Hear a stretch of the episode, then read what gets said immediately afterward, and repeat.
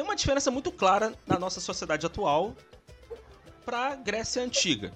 Na Grécia Antiga, o tempo do, do ócio, o fazer nada, era a coisa mais valorizada. Não existia culpa nesse tempo ocioso. Não existia culpa. Mas era o tempo de não fazer nada. Certo?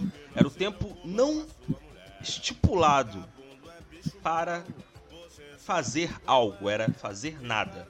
Marcos, por que você está falando isso tudo? Porque hoje, até o seu tempo livre é uma condenação. Certo?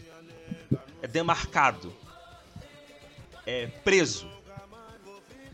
E nesse tempo livre, que nem sei se dá para chamar de ócio, muita gente se sente culpado, muita gente se sente improdutivo, muita gente se sente mal e muita gente fica doente.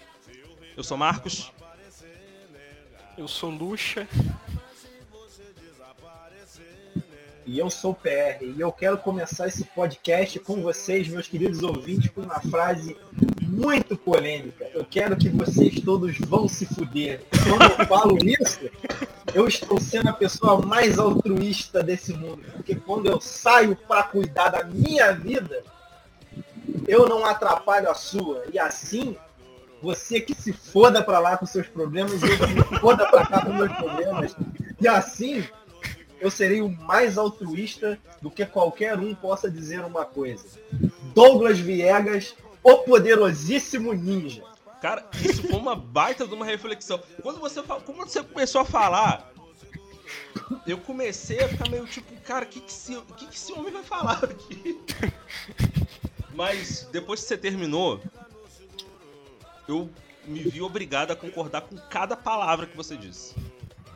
Eu também. E você falou uma coisa que é muito verdade mesmo, né? Quando você, quando você, você separa um tempo para cuidar da sua vida, a das outras é preservada. É isso, cara. Assim, né? Trazendo aqui, como você começou a abordagem do papo filosófico da Grécia Antiga, trazendo o filósofo ócio, né? Que gerou termos hoje como temos tempo ocioso, tempo vago, tempo improdutivo. Mas a questão é, estamos tratando de filosofia, temos que levantar perguntas. O que é improdutivo? O que é tempo ocioso? Aquilo que são realmente o que dizem ser, realmente é o que significa o que é? Ó, trago mais uma pergunta aqui também. E aí eu até queria que vocês respondessem é, cada um. Gente, ócio é a mesma coisa que lazer? Vocês fizeram o mesmo gesto, eu achei maravilhoso. Todo mundo, todo mundo com a mão no queixo. É. Depende, depende da perspectiva, porque o ócio, como você mesmo indagou no início da reflexão filosófica, é a característica do não fazer nada. Mas o lazer, você se obriga a fazer alguma coisa que não necessariamente não é fazer nada mas para outra pessoa e uma outra visão pode ser não fazer nada. E aí entra com a questão da filosofia que eu entrei. Foda-se o que os outros acham. e tu, Rafael? Eu fico com os gregos e eu meio durante 17, 18, 19, 20, Fiquei seis anos vivendo modo grego de ócio, entendeu? Eu ócio completo. No máximo que eu fiz é umas três ou quatro viagens nesse tempo aí. E foram os anos sabáticos pós ensino médio mais proveitoso para mim. Isso foi muito bom, eu acho que deu uma descarregada na mente, sabe? Aquela famosa descarregada após, né? E como é, eu, eu, eu tô, tava tentando fazer uma metáfora com gozo aqui, mas deixa quieto. Beleza. É, deixa quieto. E acho que nessa doideira nossa, assim, de a gente ser pressionado desde cedo de ser. de ser produtivo, a gente meio que. essa neura nossa de que. de não poder ficar parado ela já é introjetada na. Sei lá, desde o. Ensino médio não, mas desde o Fundamental 2, no mínimo, ali. Não, Rafael. Isso não é projetado desde o fundamental. Isso é projetado em você, induzido, desde o dia que você nasce. Os seus pais fazem isso com você, os seus tios fazem isso com você, os seus avós fazem isso. Eu quero levantar um questionamento para você e para o Marcos. Vocês nasceram para ganhar, para vencer, ou melhor, né? Vocês nasceram para vencer ou para viver? A gente é ensinado o tempo inteiro que a gente tem que vencer. É. Aí é tá a pergunta. Vencer o quê? É. É, O sistema não quer que vocês vençam. O sistema quer que vocês deem lucro. Ou então fazer o esforço de tentar de vencer, entre aspas, mas que na verdade tá, tá na lógica do. é lucro. vencer pra eles, no caso. Sim. Cara, e assim, é, saindo um pouco desse contexto social, mas ele também tem a ver, e trazendo um pouco do, dessa questão do ócio, do que. Por que, que o tempo ocioso, a característica de gastar um tempo com você fazendo coisas ociosas, o seu lazer, porque como o Marcos falou, a diferença do um foi no que eu abordei aqui, né? Depois ele pode dar até uma conclusão no que eu falei. O não fazer nada, ele é decorrente da visão alheia. Porque às vezes você tá lá martelando uma- um prego numa madeira, para alguém, aquilo ali é um tempo ocioso, porque você não está fazendo nada. Mas para você pode ser um tempo extremamente produtivo, onde você está descansando a sua mente, se permitindo fazer aquela atividade. Entendeu? Então, a questão que hoje a gente tem nessas várias situações de problemas sociais muito é, localizado como transtornos depressivos, que são as doenças da atualidade, e isso é muito legal, porque eu, eu, eu fui vítima disso também, né? E eu posso dizer uma coisa para vocês, é muito legal. Todo mundo fala, ah, depressão, ansiedade, a bipolaridade são as doenças do século XXI, mas ninguém pergunta saber por que que tá tendo essas doenças. Ninguém quer saber fazer uma pesquisa, quer aprofundar para entender o porquê que está acontecendo. Porque se parar para entender, quebra o sistema. É. Então, eu ia falar uma coisa nesse sentido. Na verdade, uma pergunta que meio que vocês já responderam nas respostas de vocês. Que a pergunta que eu ia fazer é o seguinte, né? Que não fazer nada mudou de conceito? E vocês meio que já responderam que sim. Porque sociedades diferentes vão lidar com essa questão da, da atividade, aí como, como você falou, PR, né? Da forma como as outras pessoas vão enxergar, né? Dentro da sociedade que elas estão inseridas, esse não fazer nada ele muda de conceito. E ainda tem o seguinte: a gente pode pegar também uma progressão de como esse não fazer nada mudou é, ao longo da história. Porque olha só, como que você enxerga que uma outra pessoa é preguiçosa, por exemplo? Né?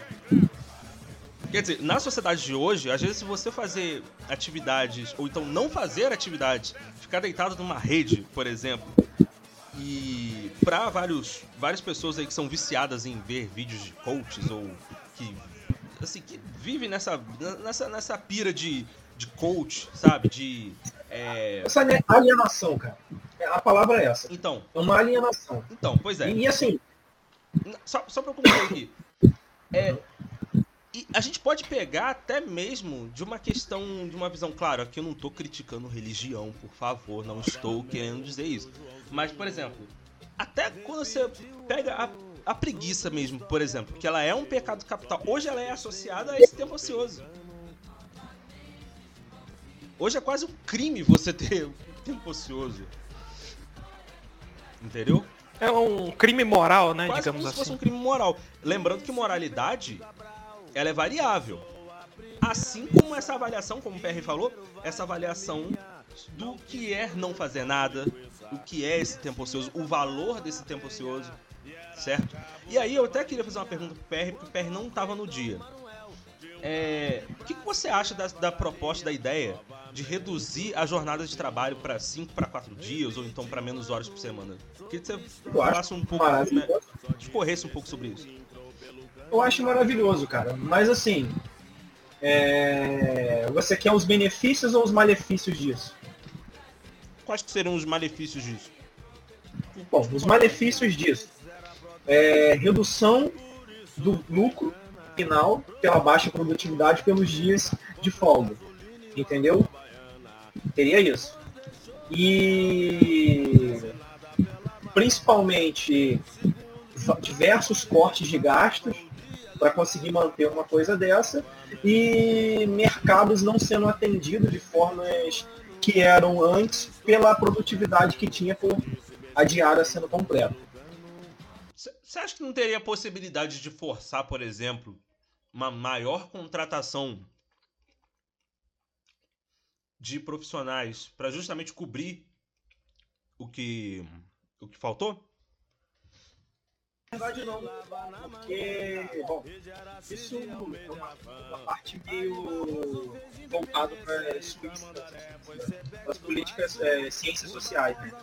Você como professor de geografia, né, Marcos? Você estudou um pouco sobre ciências sociais e estudou sobre geopolítica, então entende um pouco do que eu vou falar. Cara, por que que eu não acredito nessa tentação? você sabe como é que funciona a geopolítica. Tudo é recurso, certo? Então, fator humano é recurso, fator é, biológico é recurso, fator material, ou seja, matéria-prima, né, pedra, rocha, calcário, é fator de recurso. Só que nesse quesito das ciências sociais, a gente entra no recurso humano. Só que, cara, a gente precisa viver numa sociedade onde a gente tem né, o patrão no caso, o dono daquela coisa, ele necessita de uma chantagem contra o empregado. E essa chantagem é o desemprego, a miséria. A miséria, na verdade, ela é mostrada como se fosse demônio que todos têm medo e todos se fecham dentro do pouco que tem. Né? Tem uma frase do Eduardo Marinho que ele diz, e é muito legal que relaciona isso. E traz uma questão filosófica. Por poucos terem tanto, é que tantos têm tão pouco.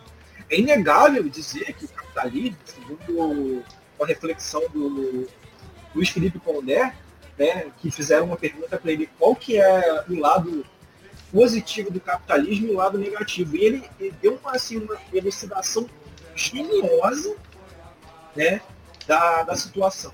O que, que o capitalismo tem de bom? O que, que ele pode prover assim, de, de ápice? Cara, ele pode sim favorecer uma privilégia vida para poucos indivíduos. Essa privilégia vida é o quê? Pouco serviço, muitos recursos, entendeu? Muito tempo para fazer o que ele quiser, viver numa exuberância. Qual que é o maior malefício do capitalismo? Tudo vira, é, tudo vira comércio. Tudo tem mercado. Então a gente vive hoje com essa questão do mercado, a mídia. E a mídia torna várias coisas mentiras, né? E aí eu entro numa coisa que o Marcos ele falou aqui numa frase e traz muito essa reflexão do tempo ocioso, do ócio, né? O que tem valor e o que tem preço, vocês sabem me dizer? Dentro, dentro do, do tempo de ócio, você quer falar ou, ou dentro do tempo ocioso? Não, num, num contexto da pergunta. O que, o que qual a diferença? O que tem valor e o que tem preço? Ah, tá, entendi. Entendeu? Essa é a pergunta. Bom, o que tem preço é um produto. Agora, o que tem valor são sentimentos, né? São são vivências, né? O imaterial. O imaterial. Tudo que, é, tudo que tem, valor, tem preço é material. E tudo que tem valor é imaterial. Só que essas coisas estão sendo confundidas propositalmente pela mídia. Porque, cara, é uma coisa que eu pego aqui, né? Eu tô aqui na câmera mostrando, eu pego meu celular. E aqui eu tô mostrando para vocês. Cara, um celular hoje em dia, ele tem mais valor do que uma vida de um ser humano, dependendo da situação. Uhum. Pessoas podem morrer por causa disso aqui. Então, é essa questão da confusão de valores e preços que vem sendo feito. Mas isso é feito de forma proposital para a engrenagem do consumismo estar funcionando e o sistema está rodando. Né?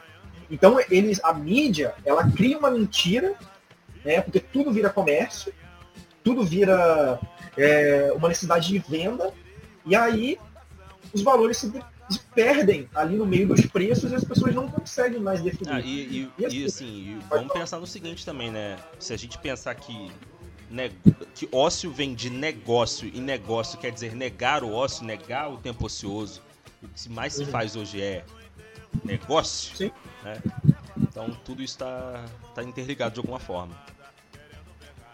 E assim, eu trago, eu trago uma reflexão é, de vida para vocês que eu tive essa experiência.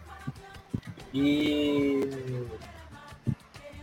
concluindo isso, eu vou, vou responder uma da, das perguntas que, que eu fiz lá no início, né? Sobre se a gente nasce para vencer ou nasce para viver. Né? Muita gente não sabe dizer, mas a gente é induzido a sempre querer vencer. Mas, cara, eu tive a oportunidade de sentar com uma pessoa em condição de rua, e quando eu falo condição de rua, é morar na rua. Eu não gosto de usar o termo morador de rua porque você coloca um status na pessoa. Um status que não deveria existir. Porque a Constituição ela tem uma, um ponto que é muito rígido em relação a isso, que o Estado ele tem sim dar todo o suprimento básico para essa pessoa se reestruturar socialmente. E, e isso é negado, porque é moeda de chantagem. Mas enfim, eu tive essa condição, sentar e conversar com ele, tomar uma cerveja, pagar um lanche para ele e ouvir as, as, frustrações, as dificuldades e as coisas que ele passava. Né? Ele era uma pessoa que estava há três meses em condição de rua. Ele se afundou nas drogas, na bebida. E é uma coisa que eu falo, tá? Dos ouvintes aqui, para vocês também que estão aqui me ouvindo, né, Marcos e Rafael? É, eu não tenho pena da pessoa estar onde está, porque foi consequências que a levaram para essa. Causalidade, né? Causa e efeito. Né? Todos estamos fadados a isso. Mas não é porque ela está nessa condição que eu sinto desprezo pelo ser que ela é. Ela é um ser humano. Né? E eu acho que isso foi uma das coisas que eu conversei com ele e que ficou muito claro. E ele falou para mim, é, Paulo, a sociedade é podre. Essa é a palavra dele. As pessoas olham para mim e fingem que eu não existo. Tem um desprezo da minha existência. Eu, naquele momento que eu estava conversando com ele, eu me calei. Porque eu percebi que eu era a pessoa mais ignorante naquela conversa. Eu não sabia de nada. Eu não sabia o que, era o sentido da vida, eu não sabia o que era o sentido de viver. Aquele cara sabia. E sabe como é que eu percebi isso? Cara, ele estava comendo um hambúrguer. Eu dei para ele a oportunidade dele escolher o que ele queria comer, daquele cardápio, o mais barato ou mais caro. E, sei lá, ele me falou há quanto tempo que ninguém faz isso. As pessoas escolhem para ele, dá qualquer coisa para ele comer. Eu ofereci para ele, você quer beber o quê, cara? Um refrigerante, uma cerveja? Ah, tem cachaça? Eu falei, não tem, cara. Tu não vai vender, o mercado tá fechado. Pode ser uma cerveja? Falou, pode, comprar para mim para ele, que estamos conversando. Estávamos conversando. E, cara, ele se deliciando daquele momento, daquela felicidade de ser ouvido, de ter a sua existência, de estar tá comendo um lanche ali que Pô, ele me falou que comia do lixo a semana inteira, cara. Você tá entendendo? E ele tá ali naquela situação de tá aproveitando aquele momento de se alimentar, de comer. De uma forma que eu nunca vi, cara, ninguém fazer isso. Olha o valor que aquilo tem. A comida tem um valor imenso. É um material, é, mas ela traz emoções para nós que tem valores imensos muito mais que o preço do, de R$14,90 de um hambúrguer. Você tá entendendo? E aí, por que eu, eu, eu cheguei nessa concepção de estar falando isso e mostrando esse exemplo? Ele falou para mim uma frase que foi sensacional. Eles nos julgam, eles nos criticam, mas ninguém é feliz igual a gente. E é verdade, cara. O cara naquela pior condição de se estar vivendo ao limite do, do que é sobrevivência, né? Porque eu tenho um, um consenso hoje meu que na sociedade a gente não vive, a gente sobrevive, todos nós, e alguns sobrevivem no mínimo do mínimo da miséria, né? E ele estava aproveitando aquele momento feliz, o que a gente não faz. Uma semana depois, eu tive em contato com uma pessoa é, com status financeiro muito elevado, uma pessoa em condição de riqueza exacerbada, entendeu?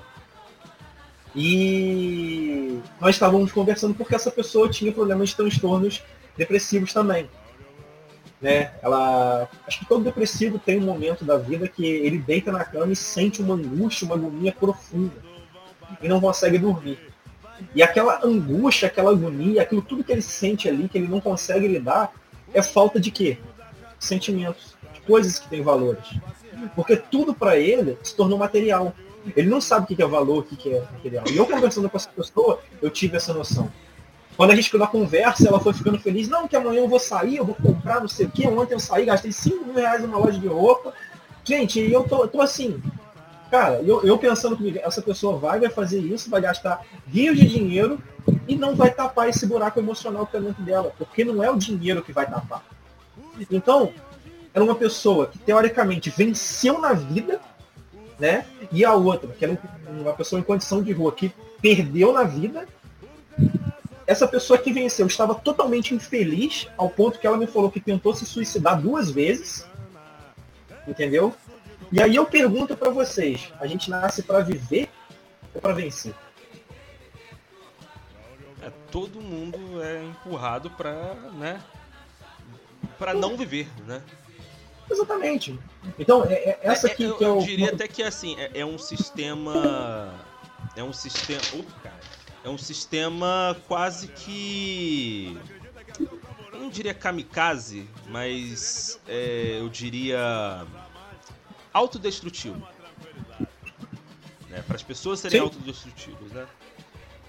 Sim, mas tem, tem essa questão da, da automutilação do sistema. Uhum.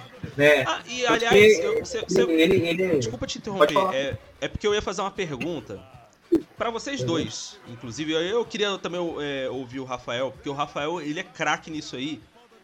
E. E assim. Gente, ócio. Né, é, é, até porque você botou esse gancho da. Pera aí, rapidinho. É, até que você colocou o gancho da, de questões de. Ah, gente, como é que, como é que dá o nome pra isso? É da mente. Uhum. De. Psicológico? É isso, questões psicológicas. É, e muito se fala sobre a questão da procrastinação e muita gente está atribuindo ao ócio. Eu pergunto para vocês: ócio e procrastinação são a mesma coisa? A procrastinação, na verdade, é uma tentativa ou melhor dizendo, uma emulação do ócio durante um período de. durante um período de um trabalho. Trabalho qualquer, assim.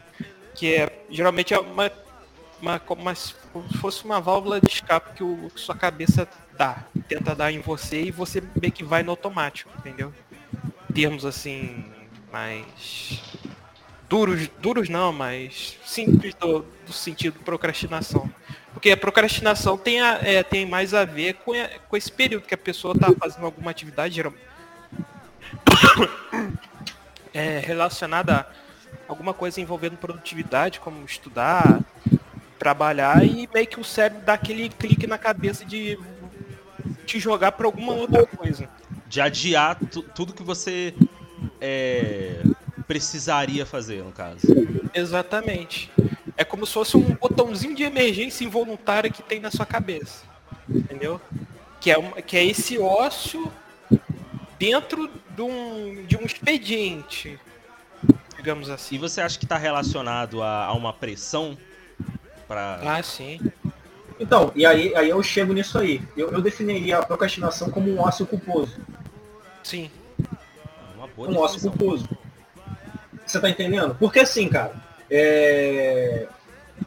Tudo bem, cara, não, não existe certo ou errado. Você pode estar estudando, você pode estar trabalhando e desfocar e dar um relaxamento com a sua mente. Mas o problema é a culpa que você se coloca, que foi induzida a você se colocar quando você sai do foco. Você está entendendo? Para te retornar aquilo. Só que isso é extremamente desesperador, cara. Entendeu? Isso causa uma agonia imensa em você. E assim, por que, por que eu tô falando isso, gente? Hoje a gente conversa muito em várias mídias e dizem sobre inteligência emocional. Você sabe me dizer o que é inteligência emocional? Bem, o sentido como é, Eu não, eu formal não tenho, então não. eu não sei falar não. mas no sentido é, ele vai ele vai num sentido de controle de um- ou de um, é, um, um autocontrole ou de um é, ou de ser controlado por tre- por terceiros ou por uma é, por terceiros isso quer dizer por pessoas instituições ou um contexto que você precisa estar no tem um, um tipo de, de controle ali, de, de autocontrole. Eu posso, posso fazer uma, uma analogia reflexiva em relação a isso? Cara, você pega, coloca um cachorro dentro de um cubículo. Todo dia você joga água naquele cachorro, bate naquele cachorro, coloca meio pote de ração uma vez por dia e meia tigela d'água. O que, que vai acontecer com esse cachorro depois de uma semana? Ah, vai ficar doidão o cachorro. Doidão no que sentido? Ah, agressivo, meio, sei lá, ansioso. É isso, é isso que a inteligência emocional faz. E isso que é pregado hoje em dia, pregado, pregado no sentido de pregação como se fosse uma religião. Que os sentimentos eles são totalmente controláveis, que os sentimentos eles têm que ser é, moldados, que os sentimentos eles têm que ser inibidos, que os sentimentos eles não podem ser é, existentes em certas situações. Cara, e aí eu faço outra analogia com o cachorro. Quando você chega na sua casa e você tem um pet, seja um gato ou um cachorro, qual que é a primeira coisa que aquele bicho vai fazer quando ele Ah, te o vê? cachorro pula em você, né? E ele quer o quê? É, ele quer atenção. Você é diferente. é verdade, é. Só que isso é tratado de uma forma que virou um tabu na sociedade. Você ser emotivo, você aceitar os sentimentos, porque para mim, inteligência emocional hoje em dia é o sucesso da depressão. Entendeu? Para mim, a inteligência emocional é você aceitar os sentimentos que você tem e aprender a lidar com eles sem projetar no indivíduo alheio. E aí entra a filosofia do foda-se, que eu estava falando antes. A questão do foda-se de ser altruísta é justamente isso. É dar a César o que é de César. Cara, se uma pessoa chega para você cheio de problemas dela e projeta em cima de você todos aqueles problemas em cima de você, o que, que você faz? Não faço a Não, menor você, ideia. você- você fala que vai sair pra comprar um cigarro, assim, não sei. É um exemplo, mas é, um- é uma saída, é um foda-se. Entendeu? E, O assim, famoso é foda. É, então, Foda. assim, o problema, o problema hoje em dia é, é assim, eu dei um exemplo muito prático de, uma, de um diálogo, mas acontece de várias formas. Às vezes, é, relacionamentos que têm muito ciúme, relacionamentos é, que têm, vamos dizer assim, uma certa insegurança é, do parceiro vestir certas roupas, entendeu? Ou, ou principalmente você tem algum colega de trabalho que é extremamente agressivo no, no quesito de imposição de impor a presença dele o tempo todo, entendeu? E tentar combinar. Aquilo tudo são formas que a pessoa não sabe lidar com o que está sentindo e projeta no ambiente. De uma forma de tentar suprir aquilo que ela não entende. E aí quando você adquire o poder do eu, e do eu que eu falo, quando você entende as suas emoções, a sua capacidade, tipo assim, de entender que você é um indivíduo que nasceu sozinho, vai morrer sozinho, os átomos eles não se encostam e as eletrosferas se repelem, você nunca encosta em ninguém. E você vai para um caixão debaixo da terra sozinho. Então, cara, o que o outro sente, se ele está se sentindo inseguro, se ele está se sentindo com raiva, se ele tem aquela necessidade de imposição, foda-se. O problema é dele se ele quer passar por toda aquela angústia, aquele sofrimento de não entender. Você não precisa se sujeitar àquilo. E é isso que a filosofia do foda-se é, que torna algo altruísta. Então. É você não pegar o que é do alheio para você, porque o que é alheio é alheio. Você tem tantos problemas para lidar com você. Quando você aprende a lidar com ele, se entende, aceita suas emoções, seus sentimentos. E quando eu falo isso, ah, emoções e sentimentos, a gente traz para uma perspectiva de, ah, que a pessoa que tem sentimentos é frágil, é fraca, ela é vulnerável. Não, cara, os sentimentos são as maiores fortalezas que a gente pode. Porque, cara, se você sabe lidar com frustração, com ódio, com aborrecimento, com raiva, com amor, com paixão, cara, você é um cidadão, um ser, que sabe passar por qualquer situação de uma forma muito, mas muito tranquilo, porque nada vai te abalar. Porque quando vir algo, você vai saber lidar com aquilo. Nada vai ser novidade. Vocês conseguem entender? Não entendo. Sim. Eu só, eu só queria só pontuar um negócio que você falou que eu não sei se vai soar como uma discordância, mas eu acho que essa questão, por exemplo, do, é, do foda-se, a gente só tem que tomar um cuidado da gente não perder a consciência de que assim que é uma é uma consequência de algo coletivo que não foi nós que criamos, né, e que não foi não é um problema que nós criamos é, para aquela pessoa também em algo individual, porque aquele negócio é é, é importante a gente não absorver, né? Não absorver essa energia ruim, vamos dizer assim, é, que às vezes uma pessoa pode trazer no ambiente, mas também não ignorar. Entendeu? É por isso que eu acho que a gente tinha que ter um exército de psicólogos. Mas, mas não, cara, mas aí é o que eu falo. A questão do ignorar é o seguinte: não ignorar. É igual você estava falando, e eu entendo o que você está falando. O foda-se, ele parece uma palavra muito agressiva, né? pelo contexto todo.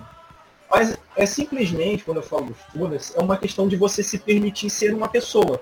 Se permitir existir.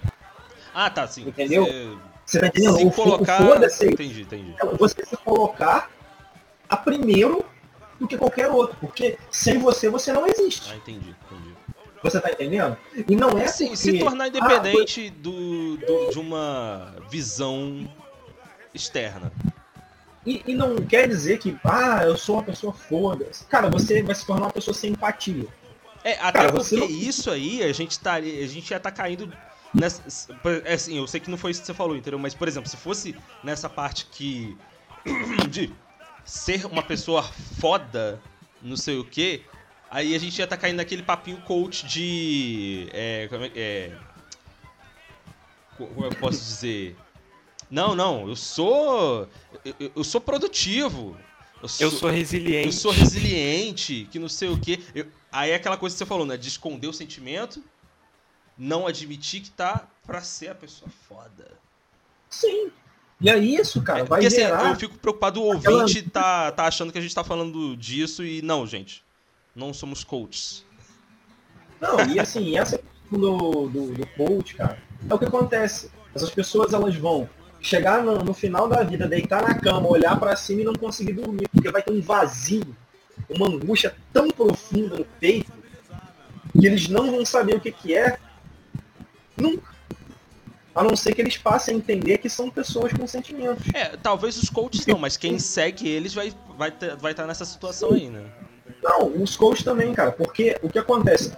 Na, na necessidade. Cara, eu vou falar, qual que é a diferença do coach pro educador? Ah, assim, do coach pro educador, assim, tipo nós, assim? Isso, nós que somos professores, somos educadores e um coach. Qual é a diferença? Bom, é, Porque a diferença que... até, isso, até isso hoje está sendo confundido. É, isso é verdade. É, até porque você também tem, tem vários colegas de profissão que estão entrando nessa, né? PR, você tinha levantado um ponto legal que foi da questão pedagógica, né?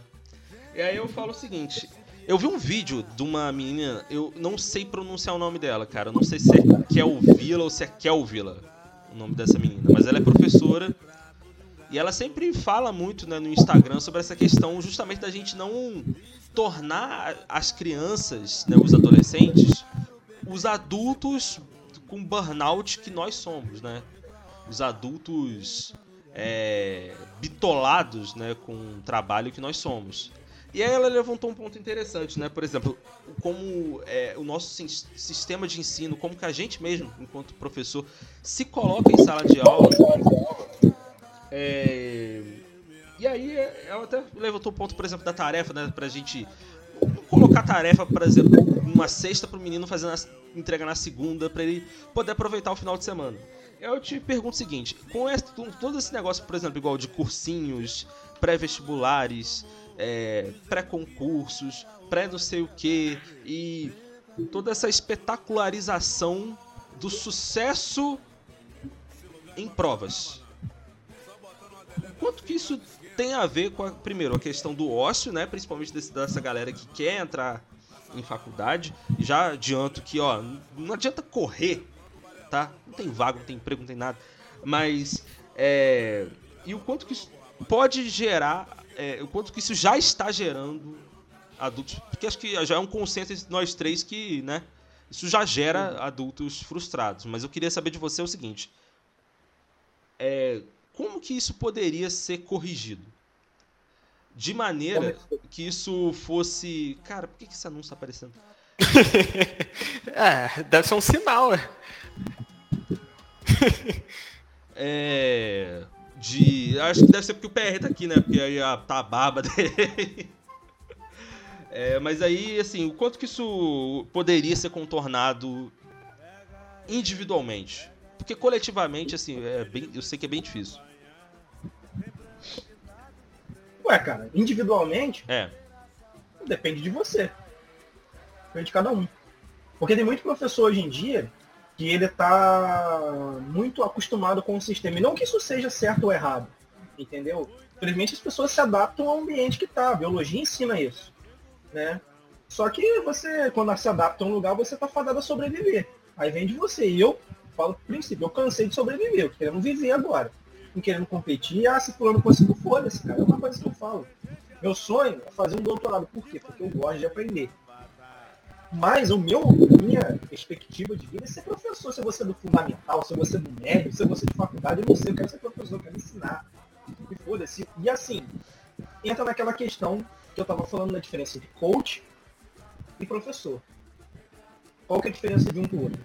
O coach, ele induz a fazer algo. Ele te ensina como fazer. Ele te mostra como fazer. O professor não. Ele te questiona. É, mas aí é o seguinte também. Então, um negócio. É...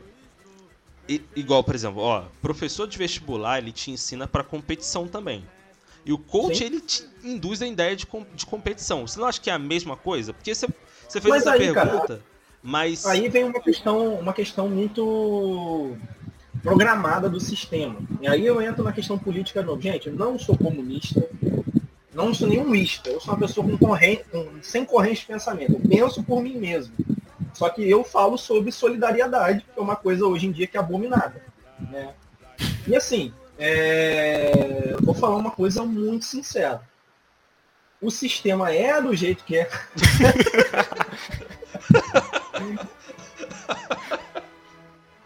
o sistema é do jeito que é porque ele precisa de competição para funcionar. E aí eu pergunto, cara, quando você se forma em uma faculdade, você ganha o quê? Um carimbo. É, um, carimbo. um diploma de ensino superior. Aí eu pergunto, superior ao quê?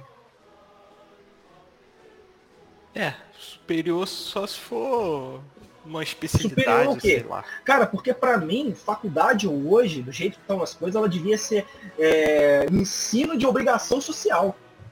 Eu ia fazer porque, uma tipo pergunta assim, nesse sentido mesmo. Porque, tipo assim, se você teve essa oportunidade de conseguir essa educação que é negada a muitos de uma forma inescrupulosa, sabotada, porque, cara, você pega um aluno de colégio particular e você pega um aluno de colégio público. O aluno de colégio público ele não tem uma educação para conseguir passar no vestibular. E o aluno de colégio particular, ele tem uma educação para passar numa prova, porque nem a educação que ele aprende serve para a vida dele. Ele serve para preencher um papel. Entendeu? E tudo se volta naquilo ali. Aí, essa pessoa que ganha aquele conhecimento, que tem oportunidade de estar ali, ela tinha que ter uma obrigação social, ética e moral de tudo que ele teve a oportunidade de aprender passar para os outros, para pessoas que foram sabotadas e não conseguiram ter isso. Então, é essa que, que é a questão que, que eu entro em, como fazer o individualmente diferente. Você, sabe que eu falei na eu de... falei em sala um dia desse, uma coisa parecida com o que você falou. Eu falei que é, eu, eu não sei nem se os alunos eles é, acharam que eu tava falando sério quando eu falei isso. É, eu, gente, eu dou aula numa escola pública, tá? Uma escola, uma escola estadual. É, eu falei com eles que eu, por mim, não precisava ter mais vestibular, assim. Né? Meio que nesse e, sentido. Cara, e, e, eu acho que não deveria ter. A pessoa, a pessoa poderia ter o livre-arbítrio de querer entrar numa faculdade. Só que o problema. Você sabe que tem país é que é assim, né? Por exemplo, a Argentina, se não me engano, é assim. Sim, mas por que, que isso não tem? Porque quando você cria competitividade, competitividade você gera um mercado. Você gera um mercado. E aí esse, esse mercado, ele cria uma valorização em coisas que não deveriam ter valor, né? Mas aí, e aí é o seguinte estudar. também, desculpa te interromper, mas é, eu, eu fiz aquela pergunta, mas é eu quero só ressaltar aqui, tá? Não culpo nenhum professor que queira estar dentro de um cursinho, não, tá? Eu Não, fiz aquela não pergunta é. assim, foi mesmo pra Não, provocar mesmo, entendeu? Uma, uma, questão, uma questão bem séria. E falando assim, Marcos, a gente tem que tem que conseguir dar uma olhada na pro- profundeza do problema.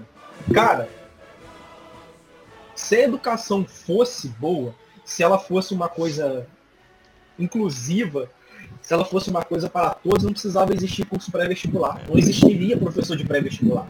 Porque não existiria curso pré-vestibular. Só que a necessidade do mercado é justamente essa, precisa fazer comércios. Cara, você pega uma faculdade, uma graduação, quantos comércios interligados com ela existem? É, Você- é- você- é é aquela, aquela piadinha do barzinho perto de. de É, cara, mas não, não, é nem, não é nem questão do barzinho, mas Não, pô, sim, curso sim, mas é. é curso daquilo, É. é, curso disso, é curso daquilo. Não, outra coisa também, um mercado digital pra isso. Sim, então tudo vira mercado. Agora sim, cara, o que, que eu falo, você professor, que quer fazer diferente? Cara, trata seus alunos como seres humanos. Não como alunos.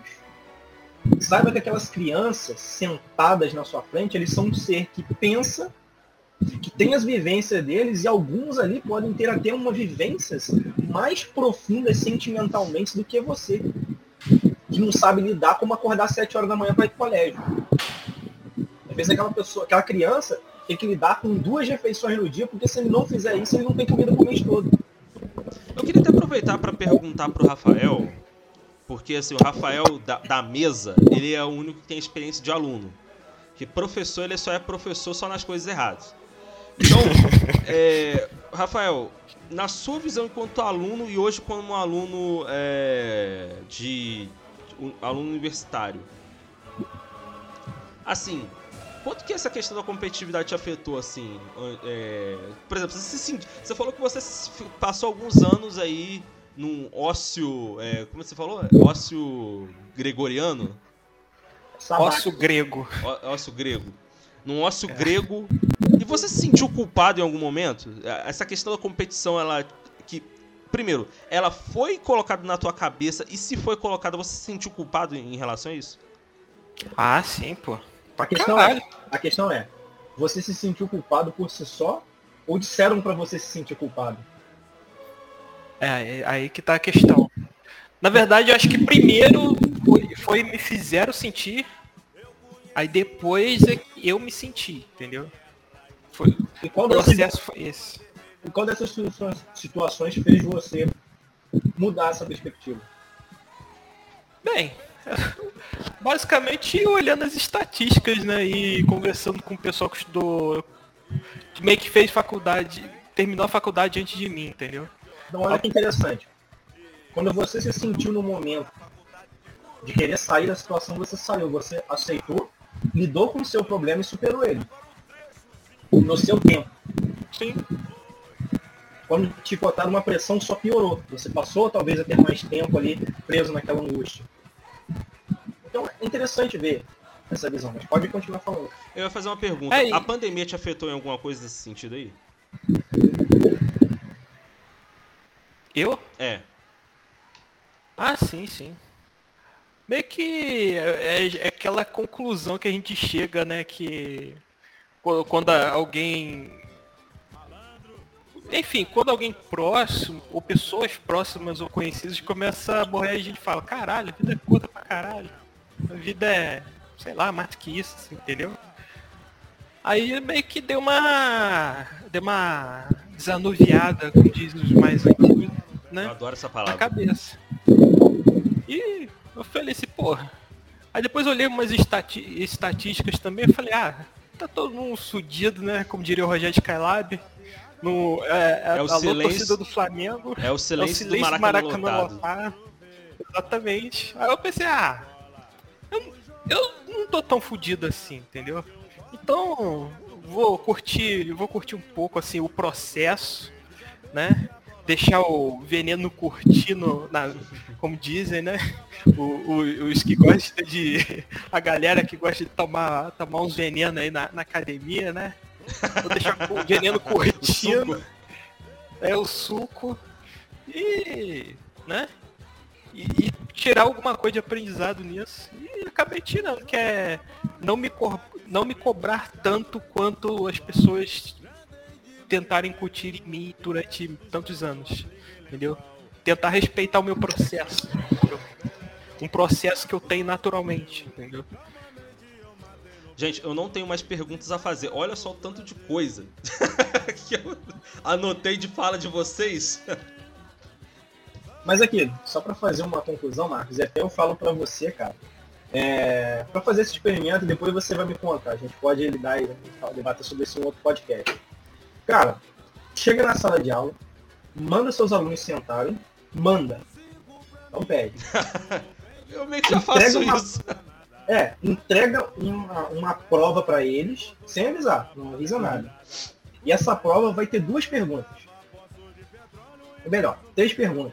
Primeiro, você gosta de vir na escola? Segunda pergunta, você gosta de estar na sala de aula? Terceira pergunta, o que eu posso fazer para tornar esse momento melhor para você? É, assim, conhecendo os meus alunos, conhecendo superficialmente, eu tenho ideia de algumas das respostas, eu só não sei da terceira. Você tá entendendo? E assim, fala, gente, isso é uma prova, na moral, e eu quero a resposta de vocês, porque isso vai valer nota. E dê uma nota por aquilo. Porque infelizmente eles são programados pra a receber. A nota, né? Entendeu uma coisa? E ver como é que você vai ver. E com aquilo que você pegar, pensa no seguinte, aquilo vai ser um conhecimento das pessoas que você está trabalhando. Os jovens que você está educando. Porque, cara, isso é o respeitar o ser humano. É você não negar a existência dele. Está entendendo? É você permitir que eles tenham voz num ambiente onde o questionamento ele vem acima de tudo. Entendi. Eu vou, então, assim, isso eu, eu uma, fica uma dica para você. Fica uma dica para você e fica uma dica para os outros produtores. Façam essa experiência. É. Talvez seja uma coisa que mude muita coisa em vocês. Porque, cara, eu falo para vocês, cara, com experiência minha, eu detesto estudar aquilo que eu não quero aprender. Eu também. Eu meio que faço meio forçado, mas sempre a nota é uma merda. Então... Mas então, se você tem um mau jeito de pedir para aquilo se tornar menos é, fardoso, né? Se isso é um verbo também, se você falar com um verbo. É um neologismo. É. Cara, por que, que você não pode dar sua opinião? Para tentar melhorar uma situação para você aprender.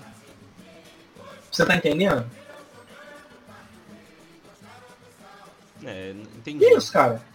E assim, e tem várias outras, cara, vertentes. Assim, é uma coisa que eu falo. Tem um livro muito bom que eu li, recomendo para todo mundo, que é Pais Brilhantes, Professores Fascinantes, do Augusto Cury. Cara, vocês vão entender a dimensão do que eu tô falando. A ah, questão de ver o aluno como um ser humano. Cara, pior coisa que existe numa sala de aula é fileira. Você perde totalmente o escopo humano nisso aí, que é o social. Porque um vê a bunda do outro. É, você é o tempo todo.